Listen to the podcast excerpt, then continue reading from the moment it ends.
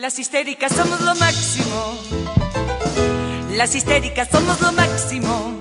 Extraviadas, boyeristas, seductoras, compulsivas, finas divas arrojadas al diván de Freud y de Lacan. Hola, hola, hola, ¿qué tal? ¿Cómo les va? Lateros, lateras, lateres, laterío. Quien les habla, Carla Fulgensi, a cargo de este podcast que hemos dado en llamar La Lata. Me presento sola, ¿viste? Así es como que me quedé más sola que Hitler en el 11. Algunos te saludan, otros te miran de costado, otros dicen, esta mina piró. Y sí, piré. ¿Y cuál es? Digo lo que pienso. Digo lo que veo, aunque moleste.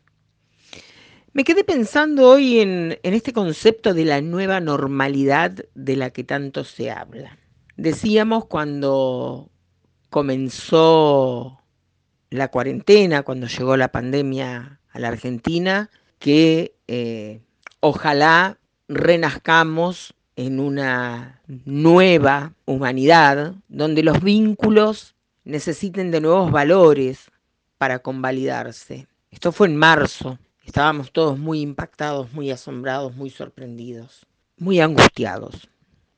Nos fuimos acostumbrando de a poco y es cierto, estamos viviendo una nueva normalidad que a la luz de estos huequitos que permite la pandemia, está poniendo sobre el tapete tantas cosas, tantísimas cosas como ni te imaginas. Yo, como una triste boluda que soy, dije, acá seguramente vamos a ser más solidarios, vamos a confraternizar, vamos a pensar más en el otro, y no, con lo que te encontrás es con gente que te caga, el otro que afana, el otro que viola la cuarentena. Déjate de joder.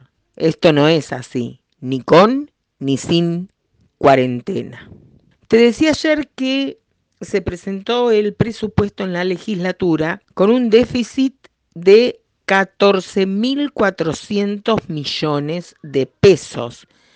Esto quiere decir que van a tener que buscar financiamiento por 14.400 millones de pesos.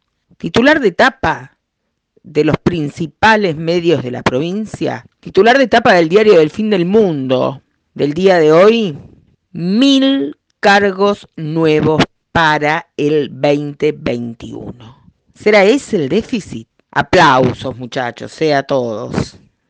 A todos mis queridos, como si no hubieran creado cargos, como si no se hubieran aumentado los sueldos.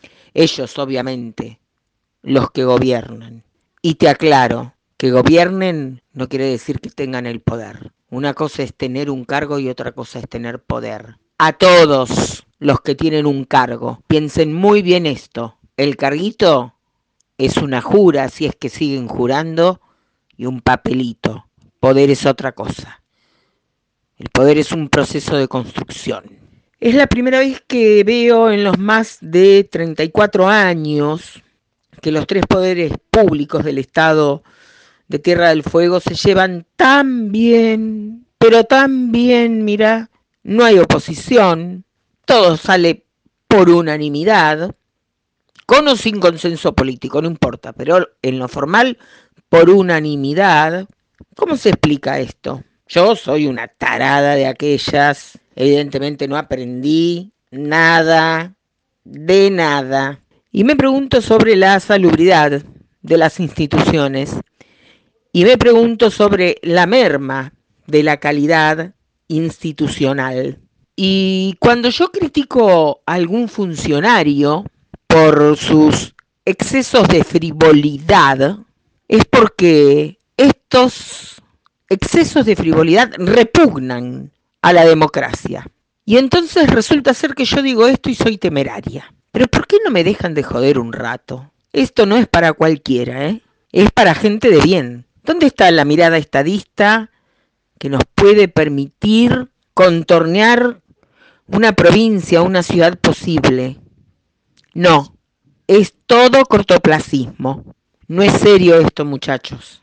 Y cada uno se va acomodando y se va acomodando y se van moldeando. Y ahora que ya se empezó a hablar de los procesos internos en cada uno de los partidos para definir lo que posteriormente serán las candidaturas para las elecciones de medio término en la Cámara Baja, en la Cámara de Diputados. Quisiera saber qué va a hacer Forja con sus representantes. A ver este sueño desmedido que siempre tuvo el gobernador, que no es el que tiene el poder, te aclaro, ¿eh?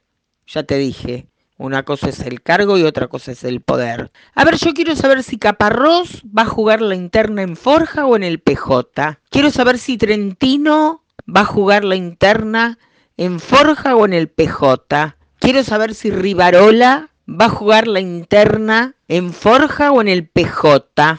Quiero saber si todas estas personas tan seguras y fieles de sus convicciones que cambian de partido como de plato en la mesa, van a pensar concienzudamente en qué espacio van a jugar la interna, a qué juego se van a prestar y cuál va a ser su práctica política. Lo honesto sería que jueguen en donde están, que no pretendan usar como herramienta el partido político que les dio toda la formación al que luego traicionaron para llegar a un cargo.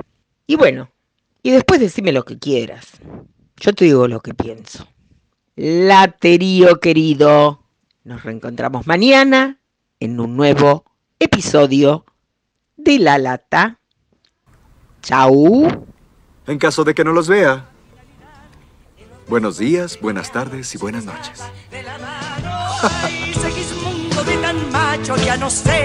poner punto final o ponerle el punto G.